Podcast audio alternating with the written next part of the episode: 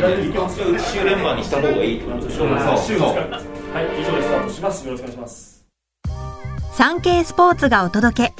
サンスポ音声局しゃべる新聞。こんばんは。サンスポ音声局ナレーターの加藤彩乃です。記者やカメラマンなど新聞の中の人が曜日ごとのテーマに沿ってしゃべるこの番組。金曜日のテーマは耳よりサンスポ。サンスポ紙面に掲載された過去1週間の記事から音声局がピックアップした耳寄りなニュースをお届けします。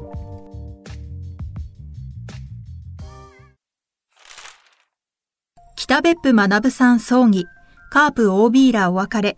ペイ65歳早すぎるよ。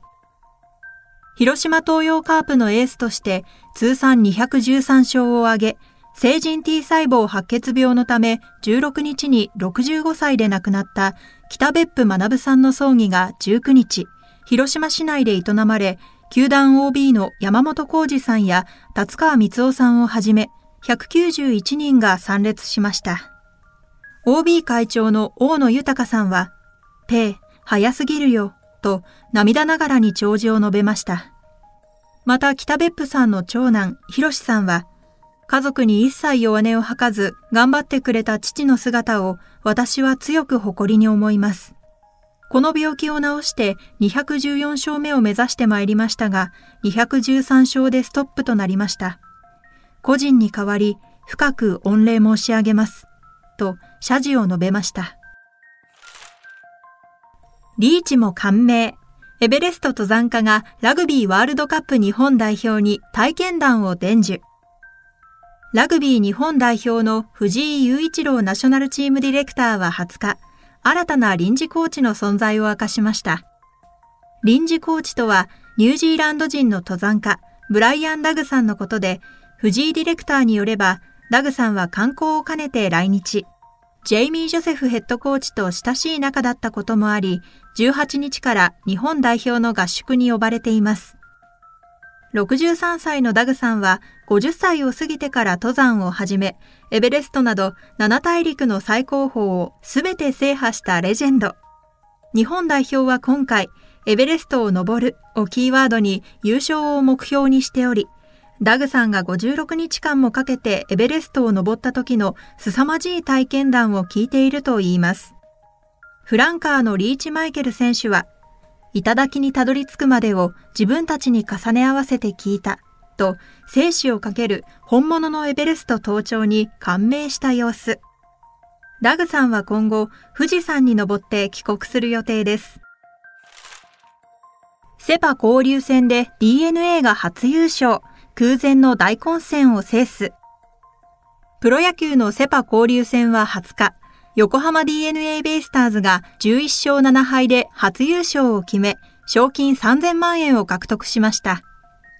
優勝を争っていた楽天がヤクルトに敗れ、負け数が8となって優勝の可能性が消滅。11勝7敗の他の4チームが並びましたが、得失点率差でトップの DNA が優勝しました。セリーグ球団の優勝は巨人、ヤクルトに続き3球団目で5度目。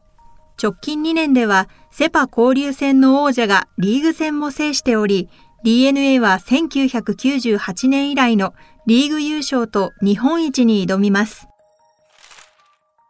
朗読劇ハロルドとモード、スノーマンの向井浩二と黒柳徹子が60歳差のラブストーリーに挑戦。人気グループスノーマンの向井浩二さんが9月28日に EX シアター六本木で開幕する朗読劇ハロルドとモードで主演女優黒柳徹子さんの恋人役を務めることが分かりました。ハロルドとモードは1971年公開のアメリカ映画が原作で60歳差のラブストーリーをコメディタッチで描きます。黒柳さんがライフワークにすると意気込んでいる作品で2020年から毎年上演されています。朗読劇に初めて挑戦するのが19歳の少年ハロルド役に抜擢された向井さん。初共演する黒柳さんについて、とてもユーモアのある素敵な方だなと思っていたので、ラブストーリーを広げていけるのが楽しみです、と語り、さらにハロルドが求めている愛を僕なりに理解しながら、そして黒柳さん演じるモードとの出会いで、人生が変わっていくハロルドを楽しく演じたいと熱く話していました。パリ五輪の公式記念コインがお披露目。日本柔道の安倍兄弟特別ゲストで出席。来年のパリオリンピック・パラリンピックの公式記念コインが14日、東京都内の中日フランス大使館でお披露目され、2021年の東京オリンピック柔道で兄弟揃って金メダルに輝いた安倍一二三選手と安倍詩選手が特別ゲストとして出席しました。記念コインの金貨は東京タワーとパリのエッフェル塔を背景にバトンを手渡すデザインで東京大会からの継承を強調。同じく記念コインの銀貨は柔道や水泳などがモチーフになっています。世界的にコレクターが多い記念コインですが、ひふみ選手は、僕はメダルを集めている。試合で金メダルをいっぱい。と胸を張りました。また、詩選手も、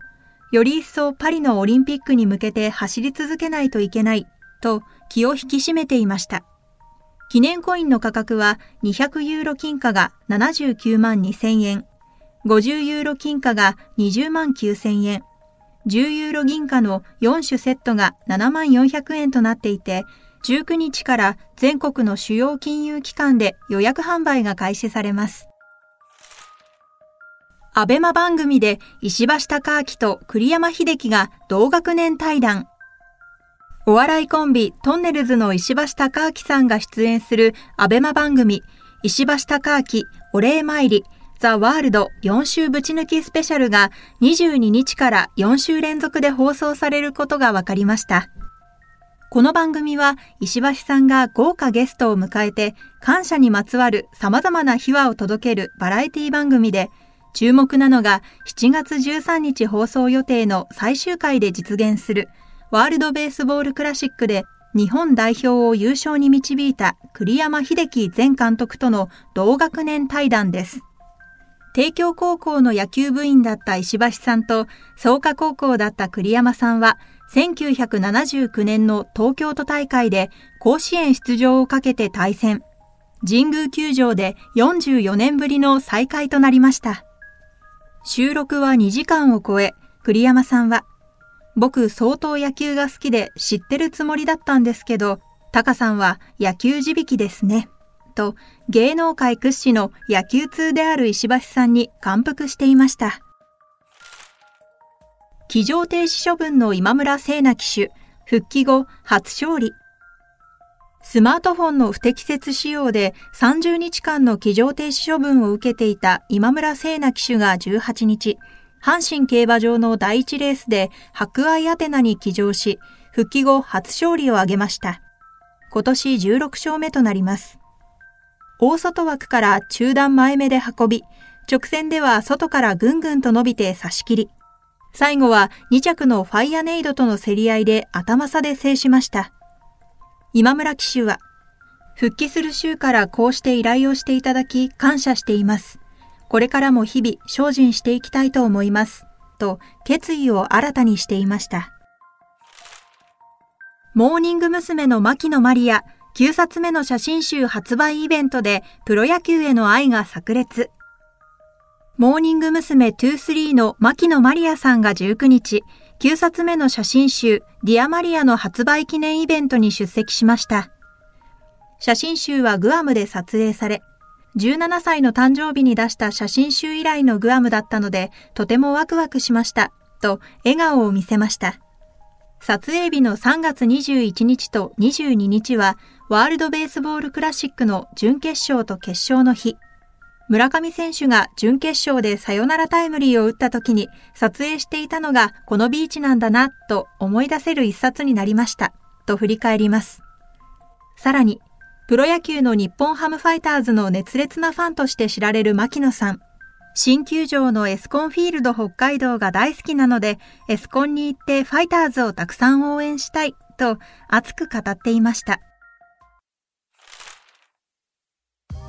サンスポ音声局喋る新聞